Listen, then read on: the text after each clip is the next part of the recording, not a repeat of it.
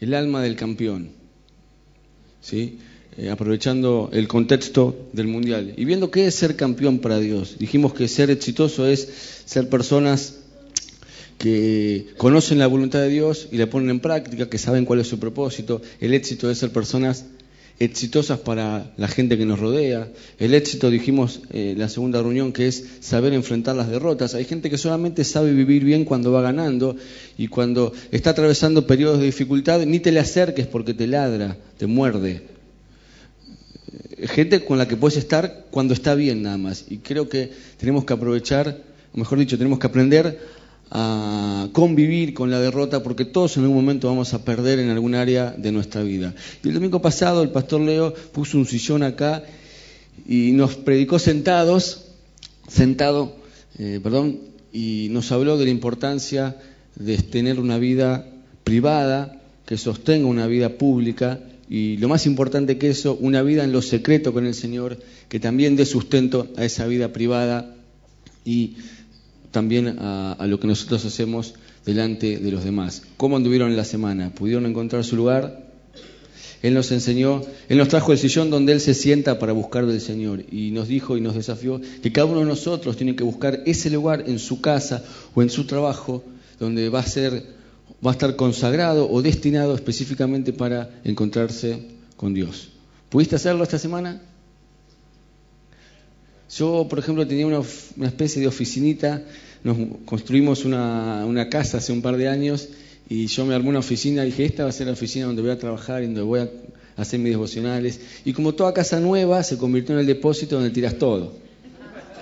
Y esta semana me puse a limpiarla y, saqué, encontré bueno, un montón de cosas que teníamos de un montón de años, pero la despejé y la limpié porque yo necesito encontrarme con Dios en un lugar preparado. No, no lo puedo buscar a Dios en un lugar lleno de papeles. Eh, eh, yo, por ejemplo, tengo una discusión con mi mujer, yo le digo, a la noche la mesa tiene que quedar limpia. Porque yo al otro día de la mañana me levanto muy temprano, no tengo mucho tiempo y no me gusta hacer el devocional con la, la taza, el plato, con el, con el eh, con el tomate. Entonces yo digo, la mesa siempre despejada, pero esa fue una discusión de muchos años, ya nos ponemos de acuerdo y la, ya está resuelto el tema. Sí, está resuelto.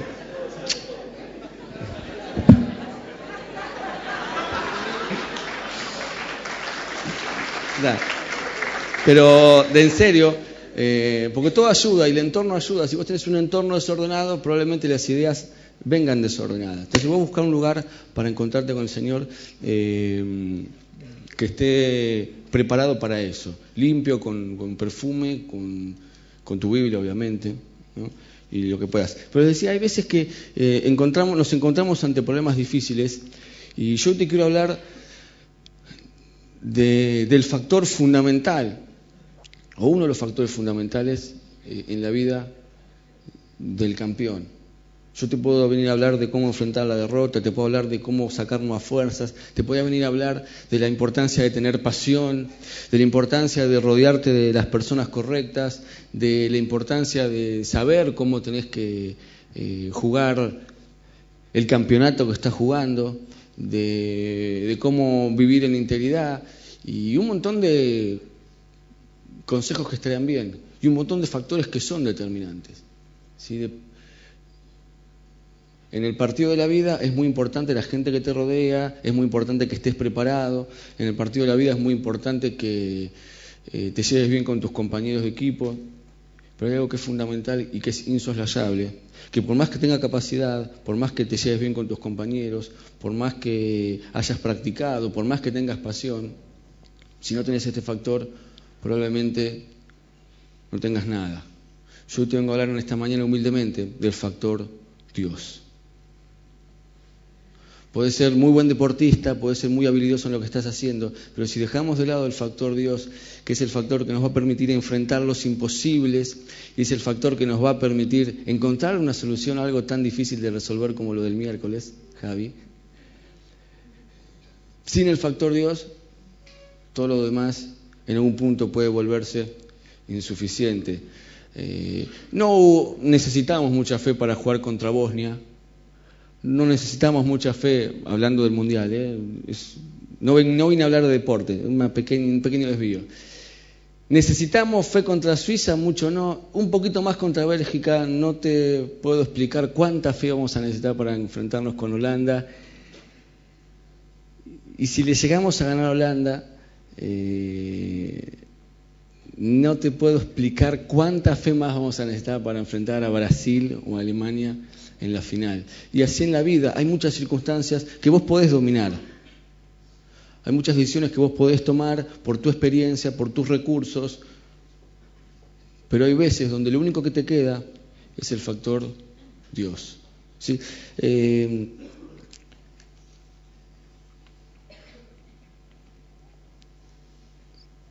dicen que una abuela estaba desayunando y en un descuido los anteojos se le cayeron en la taza de café. Sin embargo, los anteojos no se mojaron. ¿Qué pasó?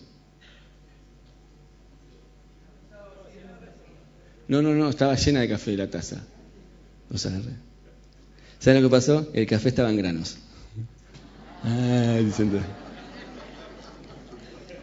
en la década del 40 o del 50 surgió una, eh, una corriente que se llamó el pensamiento lateral, que consistía en tratar de encontrarle a los problemas una situación, una solución que esté fuera de lo normal, fuera de lo esperado, fuera de lo que cualquiera haría. Entonces, en vez de enfrentar el problema de frente, se lo enfrentaba por los costados. ¿sí? Por ejemplo, dicen que los nazis, cuando iban a tomar una ciudad, lejos de plantear una guerra de trinchera, arma contra arma, tanque contra tanque, ¿qué hacían? Iban y bombardeaban la usina eléctrica de la ciudad. Iban y bombardeaban eh, las napas de agua entonces, sin luz, sin agua y, sin los recursos fundamentales, después entraban como Pancho por su casa y hacían lo que querían. O sea, cambiaron de alguna manera la forma de enfrentar a las ciudades y de esa manera casi, casi conquistan el mundo. Me explico a lo, que voy. Quizás hoy estás enfrentando una situación que no le ves solución, porque vos decís, hice todo lo que tenía que hacer, puse todo lo que podía lo que podía poner. Me leí todos los libros que había al respecto y todavía no pasa nada. Bueno, quizás podamos probar con el factor Dios en esta mañana. Me gusta siempre contar la historia de este misionero que estaba eh, en no sé qué país perdido del mundo y, y tenía un jefe que mucho no lo quería. Entonces le hacen una cama, comúnmente como se dice, y le hacen culpable de un homicidio que él no había cometido. Entonces cuenta la historia que lo traen al tribunal y le dicen, yo sé que sos cristiano, que crees en Dios, así que vamos a dejar que Dios decida sobre esto. Vamos a poner dos papelitos en una bolsa. Uno va a decir inocente y otro va a decir culpable. El papelito que salga es el que tu Dios va a querer y si sos inocente te dejamos libre, si sos culpable te cortamos la cabeza. Y cuenta la historia que este misionero se puso a orar y como vas a hacer vos, Javi, el miércoles, y se le hizo la luz. Porque él sabía, él sabía que lo querían culpar a él y él sabía que los dos papelitos decían lo mismo, culpable. ¿Cómo resolver semejante intríngulis? ¿Cómo resolver semejante problema? Cualquier papelito que sacara diría culpable. Entonces cuenta la historia que el tipo fue oró al Señor, dice la historia, agarró un papelito y se lo comió. Y dijo, yo me como un papelito, este es el que, este es el veredicto, el otro papelito dirá eh, lo que no soy. ¿Se entendió o no lo expliqué muy bien? Entonces cuando abrieron, el que quedaba esa culpable, en, en teoría el otro tendría que haber dicho inocente. Y así el tipo pudo salvar su cabeza. Ante una crisis siempre hay algo que nos toca hacer a nosotros. Dios trabaja en sociedad. Nos gusta enseñar esto. Siempre Dios espera algo de vos. No nos gusta eh, de alguna manera creer que las cosas se resuelven solamente con oración. Yo estudio y me toman lo que sé. Ese fue el milagro que yo he visto en mis siete años de universidad.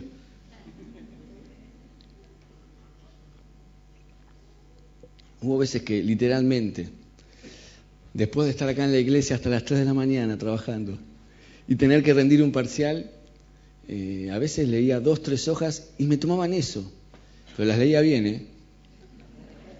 Las estudiaba bien. Algo te tienen que tomar.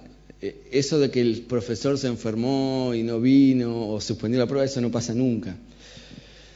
Pero vos siempre tenés una parte para realizar en el milagro de Dios. Dios te va a dar un trabajo, pero el currículum lo tenés que tirar vos. Yo oro y Dios me habla, pero ¿cómo me va a hablar Dios? Con una palabra que está en su, palabra. Eh, si vos estás buscando una palabra de Dios, tenés que leer más la Biblia. El Espíritu Santo te va a hablar, pero te va a hablar de acuerdo a cuánto idioma vos tengas. Y el idioma lo adquirís con esto. Las fuerzas de uno pueden resolver problemas. Vos podés tener amigos o contactos que te ayuden a resolver el problema que estás viviendo, ¿no? ¿Tienen amigos ustedes? ¿Sí? Yo no sé un montón de cosas, pero sí tengo el teléfono del que sabe. Entonces, yo sé si, si se me prende fuego algo en la casa o tengo un problema eh, doméstico, mi amigo Carlos me ayuda siempre. Si necesito, tengo un problema, no sé, tengo que hacer un diseño, Martín me ayuda. Si tengo que. Eh, cosas que yo no sé hacer, pero que sabés quién lo hace muchísimo mejor que vos. Y gente que te ayuda a resolver problemas. Vos podés resolverlos con tu cuenta bancaria. Bueno, no, dice. Hay muchos problemas que se resuelven con tu cuenta bancaria.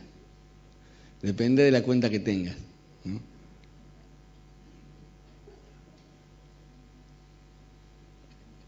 A veces podés resolver problemas con tu experiencia pasada, haber transitado un montón de situaciones difíciles te da eh, un montón de herramientas, pero hay una parte que le corresponde a Dios, hay momentos inesperados o difíciles.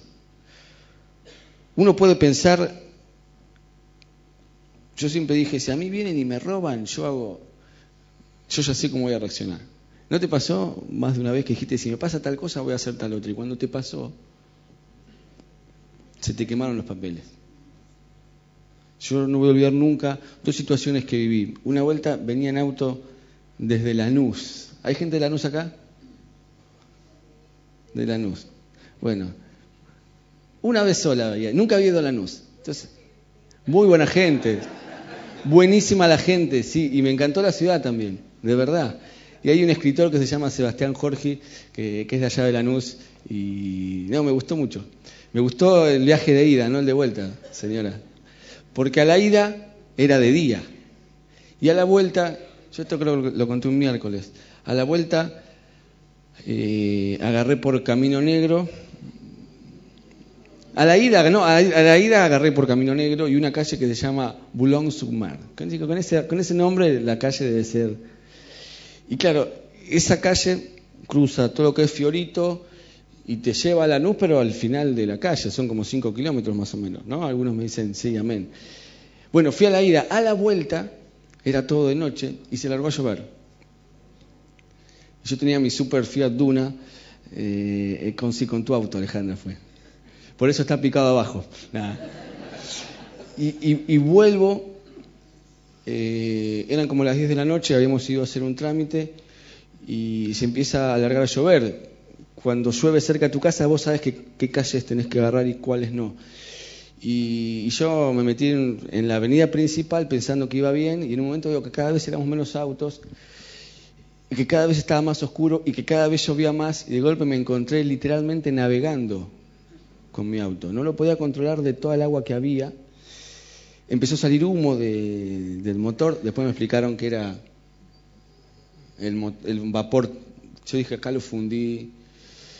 Eh, no había luz, no había. Yo no sé nada de mecánica. Pregunto dónde está y me dicen Villa Fiorito. Miraba las calles así que las que cortaban la avenida principal y, lo que se veía es irreproducible. Y encima estaba con mi mujer, mis dos hijas y mi mamá. Las cuatro mujeres de mi vida. Diez de la noche. Y no sabía qué hacer. eh, no sabía qué hacer como el día que a las 3 de la mañana, volviendo de una reunión de jóvenes a una cuadra de mi casa, venía escuchando Walkman, así que imagínate hace cuánto era, unos, ya pasaron 14 años, y vi un tipo que me sigue con un arma. Yo nunca en mi vida había visto un arma. No sé si te pasó, cuando vos estás acostumbrado a ver esas cosas, por ahí, jamás en mi vida había visto un arma y cuando la vi se me congeló el alma, cuando vi el arma. Cuando vi el arma se me congeló el alma. Siempre, siempre había aventurado qué hacer en una situación similar, pero en ese momento me olvidé de todo. Y lo único que tenía a decir o hacer es a salir corriendo. Y viste como en el sueño que vos vas corriendo y, y no, te y no llegás nunca a la esquina. Encima eran al principio de la esquina. Me acuerdo que salí corriendo. Y en un rapto de lucidez se me ocurre gritar Jesús, bien fuerte, en la calle. Fue lo único que pude hacer. Y cuando grité Jesús, el tipo bajó el arma y se quedó parado. Yo di vuelta a la esquina, entré a mi casa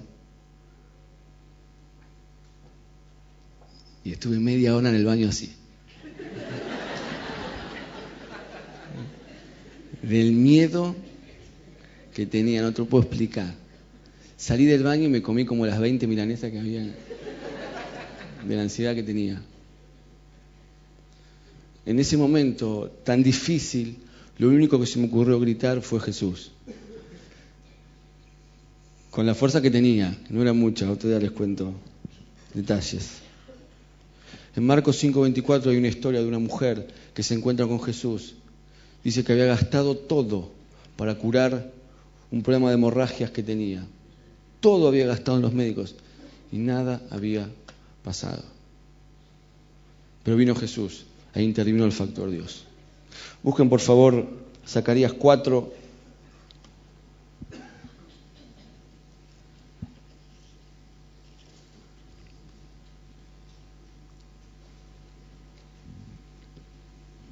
Zacarías 4,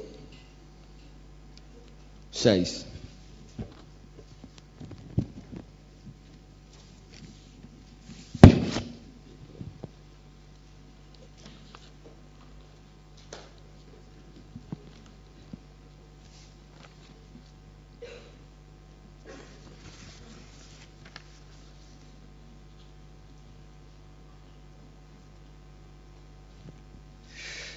Es una promesa, dice, así que el ángel me dijo, esta es la palabra del Señor para Zorobabel. No será por la fuerza ni por ningún poder, sino por mi espíritu, dice el Señor Todopoderoso. Zorobabel fue uno de los grandes líderes. La Biblia es injusta, ¿no? Hay un libro, el libro de Zorobabel. Debería existir, ¿no?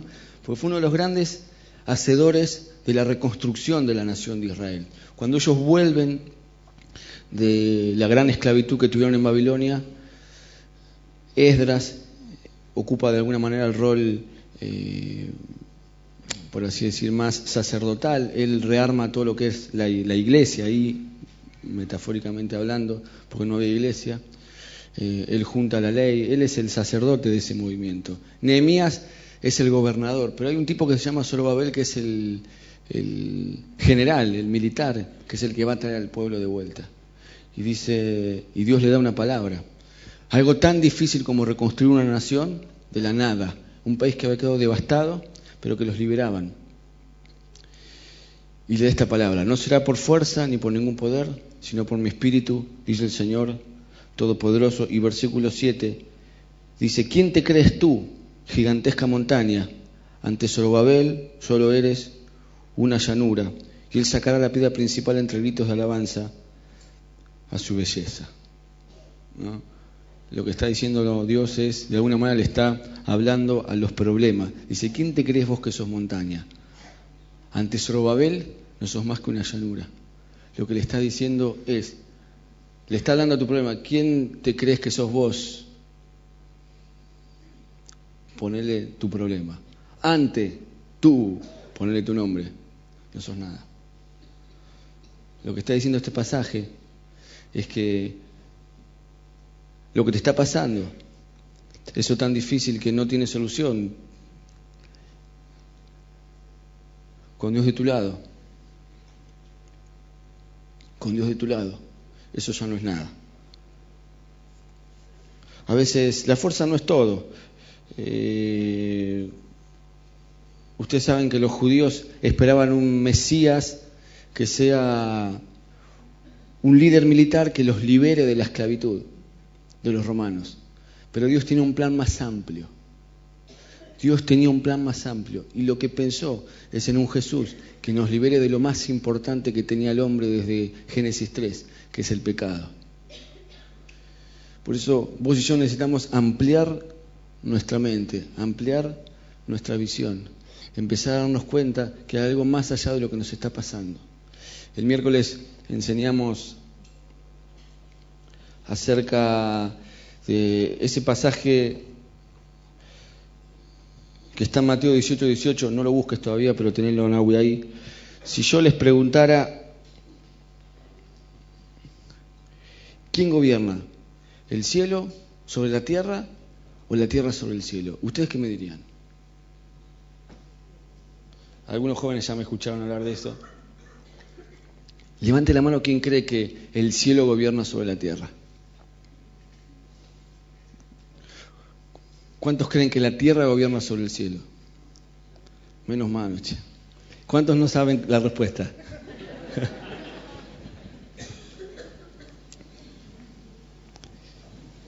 Dice Mateo 18, 18, de cierto, de cierto os digo que todo lo que atéis en la tierra será atado en el cielo y todo lo que desatéis en la tierra será desatado en el cielo. Respuesta correcta es el es la tierra la que gobierna sobre el cielo. según este versículo, lo que aten en la tierra será atado en el cielo, lo que desate en la tierra será desatado en el cielo. Pero ¿qué es lo que hay que atar y qué es lo que hay que desatar? Yo estuve leyendo un libro de un chino del cual soy fanático, voy a abrir el club de fans de él, que se llama Watchman Nee, que dice más o menos así. Dice, el ministerio de la iglesia es hacer descender a la tierra la voluntad que está en el cielo. Yo quiero decirte algo, vos estás pasando un momento difícil, yo lo entiendo, yo también. Yo también me quedé con el auto en Villa Fiorito a las 10 de la noche.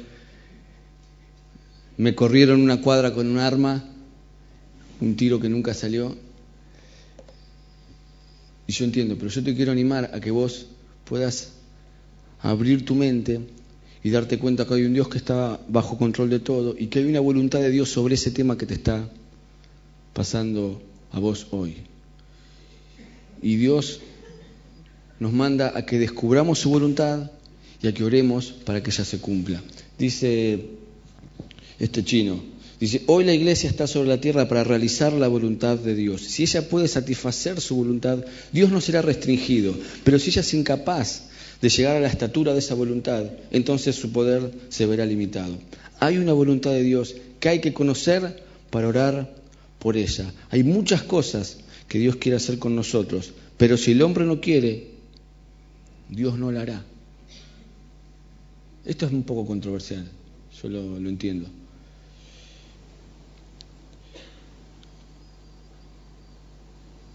O sea, si vos no atás acá en la tierra, hay cosas que no se van a atar en el cielo. Si vos no desatás, hay cosas que no se van a desatar allá.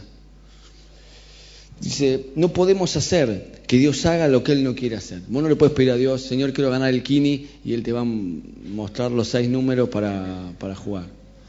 Salvo que Él quiera. ¿Sí? ¿Me explico? No quiero, no quiero decir una herejía. No es que Dios va a hacer lo que vos quieras, pero hay cosas que Dios quiere hacer y que vos podés frenar. No podemos hacer lo que Dios, no podemos hacer que Dios haga lo que Él no quiere hacer, pero podemos impedir que haga lo que sí quiere hacer. Los creyentes en Cristo necesitan comprender que el ministerio de la iglesia no consiste meramente en predicar el Evangelio, aunque sí lo incluye. El ministerio de la iglesia es hacer descender a la tierra la voluntad que está en el cielo. Dios se ha colocado en la iglesia. Si ella puede alcanzar una posición sublime y grande, la manifestación del poder de Dios también puede alcanzar tal posición sublime y grande. Si la iglesia no puede llegar a una posición grande, entonces Dios tampoco podrá manifestar su poder con la grandeza con que lo puede hacer. Resumiendo, vos y yo somos las manos de Dios, la boca de Dios, el cuerpo de Dios acá en la tierra. Y nosotros no podemos hacer lo que Dios no quiere hacer, pero sí podemos limitar que Él cumpla su voluntad. ¿Me explico? Si nosotros nos dejamos que intervenga el factor Dios en nuestros problemas, lo resolvemos con nuestras fuerzas, lo resolvemos con nuestra experiencia, lo resolvemos con nuestra cuenta bancaria, lo resolvemos con nuestros contactos, pero no dejamos que intervenga el factor Dios, entonces nunca podremos cumplir su voluntad sobre nosotros. Si yo dijera, bueno, vamos a orar, ¿por qué quieren orar? Alguno diría, bueno, oremos por, por trabajo, otro diría, oremos por salud. Esas son las oraciones que generalmente vos y yo hacemos.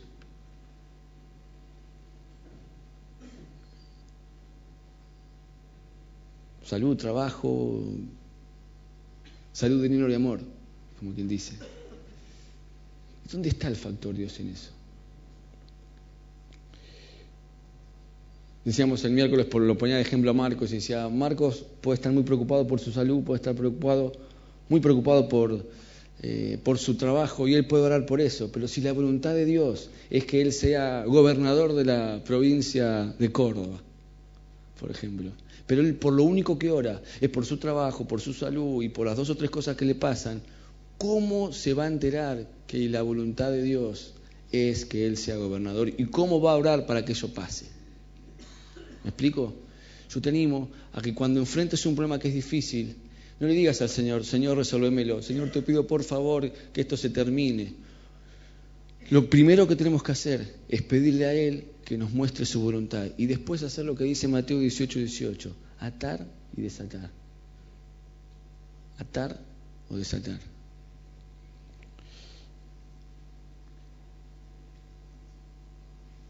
Dice, esta idea puede compararse con el flujo de agua de una casa. Aunque el tanque y el acueducto, por ejemplo, de Aiza, sea lo suficientemente grande, su flujo siempre está limitado al diámetro del tubo de agua que se halla en nuestra casa. Si una persona desea una mayor circulación de agua, tiene que aumentar entonces el diámetro de su cañería. ¿Se entiende? en Castellar están haciendo una obra nueva de agua, unos caños terribles. Pero a tu casa llega el caño de 60, ¿no? Media pulgada. Entonces, y con Dios pasa lo mismo. Hay una voluntad inmensa para vos. Y lo único que te llega es el caño de media pulgada. Pero yo te animo y te desafío a que en este partido que estás disputando, que no sé cómo te está yendo, empieces a orar para que se cumpla la voluntad de Dios.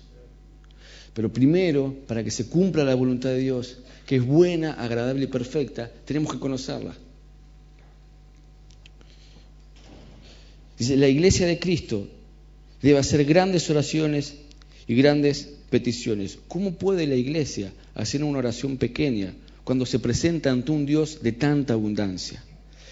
Si la oración se centra siempre en uno mismo, en los problemas personales y en las pequeñas ganancias o pérdidas, ¿dónde puede existir el camino libre para que circulen los eternos planes de Dios? El miércoles pasado terminamos dividiéndonos en grupos. Venga los miércoles que está buenísimo.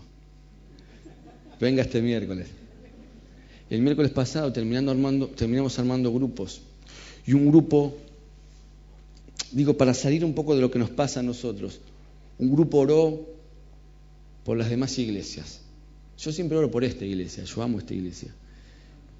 No oro por las demás. Pero empezamos a orar por otras iglesias. Y otro grupo oró por los pobres, los que no tienen nada. Y otro grupo oró por las mujeres que son reclutadas para trata, que hay un montón, no sé si te enteraste. y otro grupo oró por los políticos, creo. Y así empezamos a orar por un montón de otras cosas que están pasando a nuestro alrededor.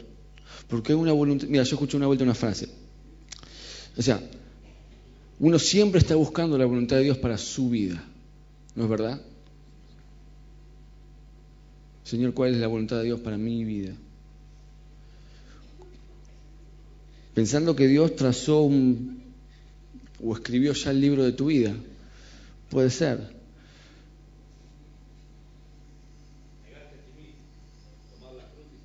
Ah, puede ser. Puede ser. Yo una vez leí en un libro que se llama Mi experiencia con Dios, viejo libro, que no hay una voluntad de Dios para tu vida. Hay una voluntad de Dios, una sola. Y vos decidís unirte a ella o no. Así que no preguntes más, Señor, ¿cuál es la voluntad de Dios para mi vida? Pregunta, Señor, ¿cuál es tu voluntad? ¿Dónde estás trabajando? Y ahí me engancho. No es lo mismo. No es lo mismo. Yo te animo en esta mañana a que introduzcas el factor Dios en lo que te está pasando. Hay un Dios que es más grande, hay un Dios sobrenatural. Yo vine en esta noche a desafiarte a que puedas tener fe, a que ores grandes oraciones, a que busques la voluntad de Dios, a que Dios te muestre qué es lo que quiere hacer con vos más allá de tu problemita que estás pasando ahora.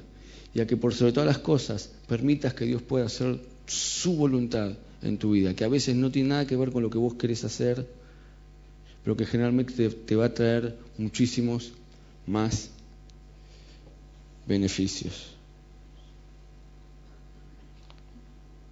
Vengan los músicos, por favor.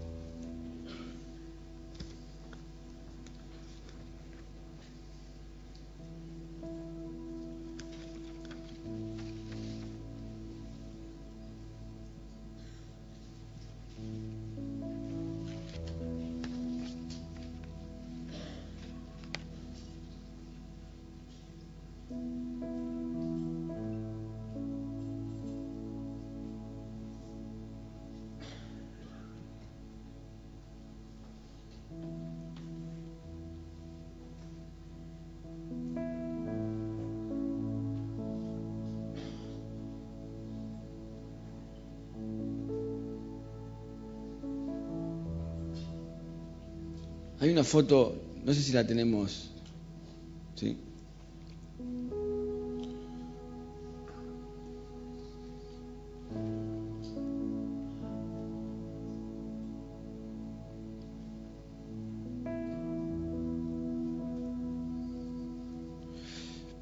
Si pudiera resumir este mensaje en dos frases, sería lo siguiente. Probablemente estás acá atravesando una situación que no puedes resolver.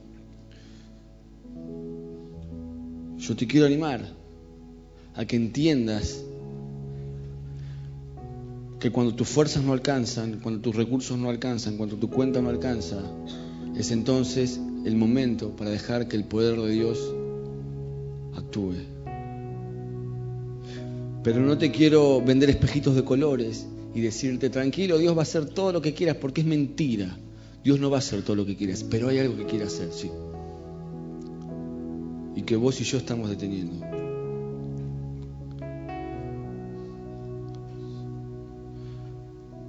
Hay un trabajo que te preocupa, pero quizás Dios tiene otro trabajo más grande.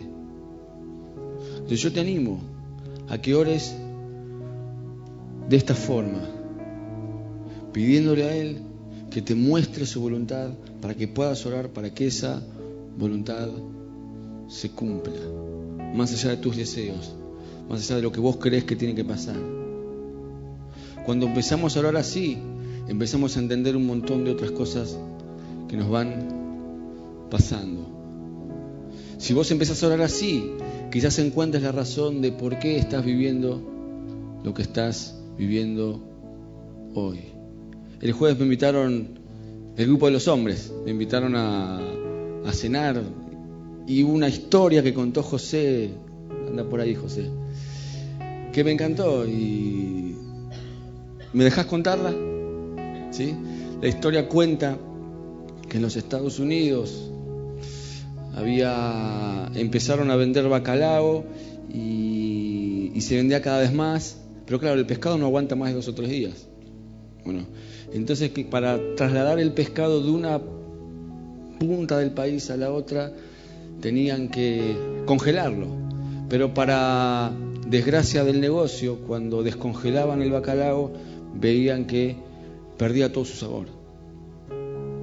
Entonces a un tipo, a un genio, se le ocurrió trasladar el pescado en tanques llenos de agua de mar.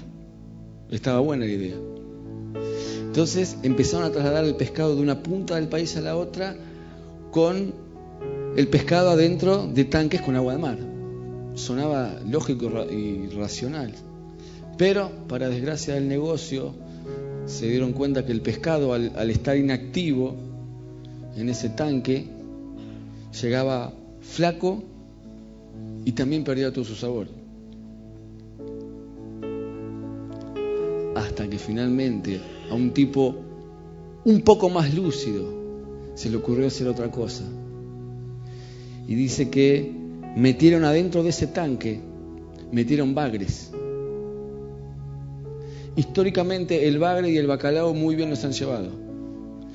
Entonces cuenta la historia que al meter el bagre adentro del tanque, el bacalao tenía que estar tan alerta y tan activo que permanentemente se movía y cuando el tanque llegaba de una punta del país a la otra, el pescado estaba tan fresco tan gordo y tan y con tanto sabor como si recién lo hubieran sacado del océano. La moraleja de la historia dice algo más o menos así. Muchas de las dificultades, muchos de los bagres que hay en tu vida, hemos tenido más de un bagre, muchos de los bagres que hay en tu vida tienen un propósito, tienen un propósito. Por eso, y acá cierro, lo que estás viviendo tiene una salida, y esa salida la vas a encontrar en el factor Dios, pero necesitas, necesitas que Dios te muestre claramente cuál es su voluntad para orar por ella. Entonces mi oración ya no es, Señor, te pido por mi trabajo, te pido por mi salud, Señor, mostrame por qué tengo que orar. Jesús lo enseñó eso, no, estoy diciendo ninguna ciencia. Mi oración tiene que ser, Señor, antes de orar, Señor, mostrame por qué tengo que orar. Y quizás te venga una idea, un pensamiento, algo que va a hacer que tu oración cambie definitivamente. O sea, es de alguna manera... La Biblia dice que Él sabe de qué cosas tenemos necesidad antes que nosotros se las pidamos. O sea, la típica oración, Señor, te informo que necesito esto, esto, esto y esto, no sirve para nada. La oración es un diálogo para charlar de las cosas que te están pasando. Y en ese charlar Dios te va a mostrar su voluntad. Les dije que estaba leyendo un libro que se llama La cabaña, ¿no? Que lo terminé en tres días. ¿Ya lo compraron? ¿Ya lo bajaron en internet? No saben lo que se están perdiendo. Porque la historia creo que lo dije hace 15 días. La historia es la historia de un tipo que le pasa algo que a nadie acá le gustaría que le suceda. Y el tipo lo resuelve charlando con Dios. De una manera muy rara. Pero el tipo lo resuelve charlando con Dios. Esa historia, no sé si lo pueden ver, es una imagen, es una imagen. Se ve como chico, ¿no?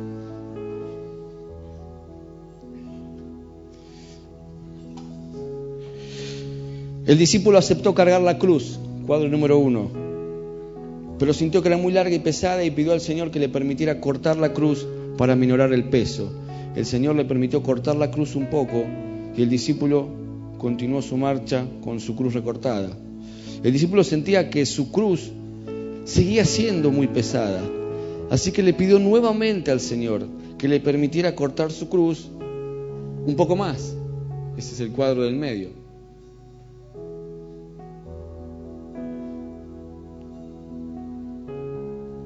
El Señor, siempre bondadoso, le permitió cortar la cruz aún más, lo que agradeció el discípulo. El discípulo continuó alegremente su marcha, pues ahora su cruz era menos pesada, contrario a la de los demás, que habían continuado la marcha con su cruz más grande.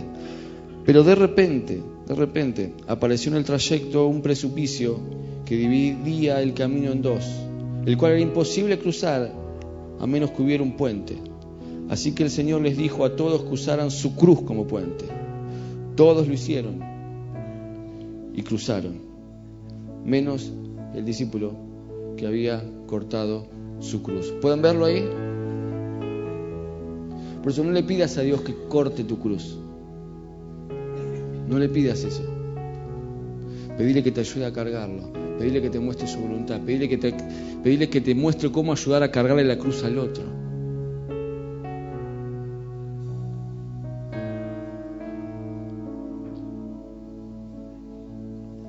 Veces vivimos un evangelio muy centrado en nosotros mismos.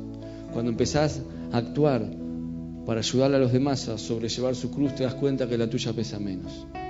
Cierra los ojos. Quiero orar ahora sí.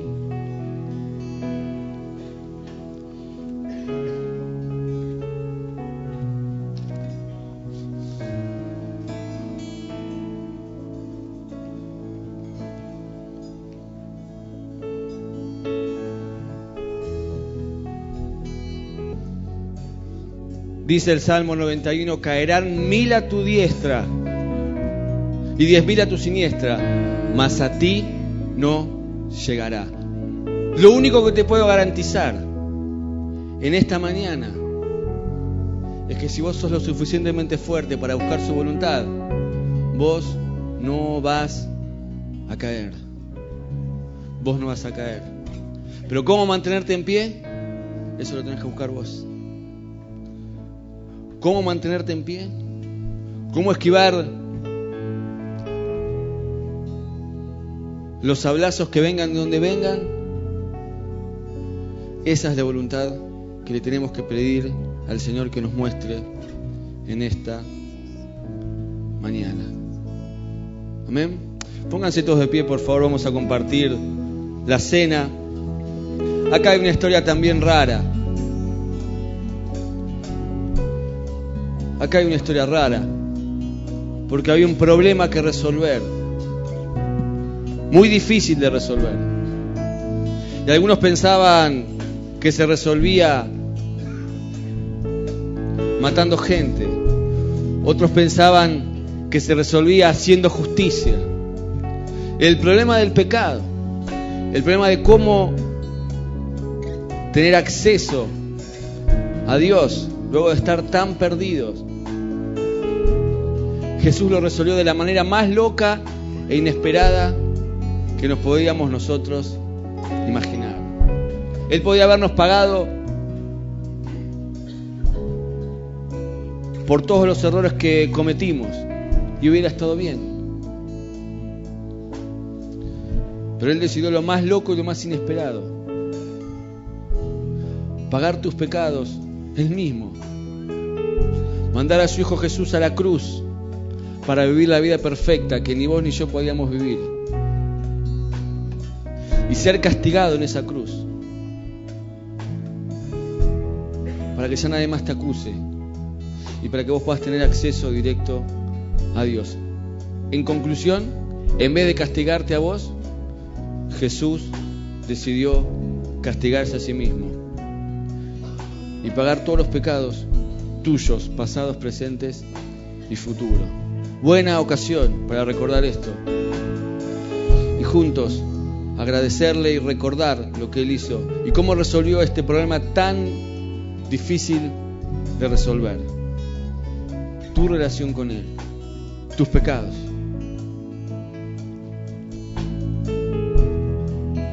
Dice Lucas 22. 14. Cuando llegó la hora, Jesús y sus apóstoles se sentaron a la mesa. Entonces les dijo, he tenido muchísimos deseos de comer esta Pascua con ustedes antes de padecer, pues les digo que no volverá a comerla hasta que tenga su pleno cumplimiento en el reino de Dios. Luego tomó la copa, dio gracias y dijo, Tomen esto y repártanlo entre ustedes. Les digo que no volveré a beber del fruto de la vid hasta que venga el reino de Dios. También tomó pan y después de dar gracias lo partió y se lo dio a ellos. Y dijo, este pan es mi cuerpo entregado por ustedes. Hagan esto en memoria de mí. De la misma manera tomó la copa después de la cena y dijo, esta copa es el nuevo pacto en mi sangre que es derramada por ustedes. Lo único que dice la Biblia que tenemos que hacer en memoria de Él es esto. Vos te puedes olvidar de cualquier cosa. Vos te puedes olvidar que un día Dios te sanó. Te puede pasar. Qué ingrato, pero te puede pasar. Vos te puedes olvidar que un día eh, Dios te dio un trabajo. Te puede pasar. Vos te puedes olvidar que un día Dios te dio un hijo. Pero de lo que nunca, nunca, nunca, jamás podés olvidarte es de que Él murió en la cruz por tus pecados para darte una nueva chance, para hacerte tu hijo y para tenerte al lado y para poder orar con Él todos los días, pedirle que Él haga su voluntad y charlar y dialogar de lo que te está pasando. De lo único que no te puedes olvidar nunca es de la cruz. ¿Sí?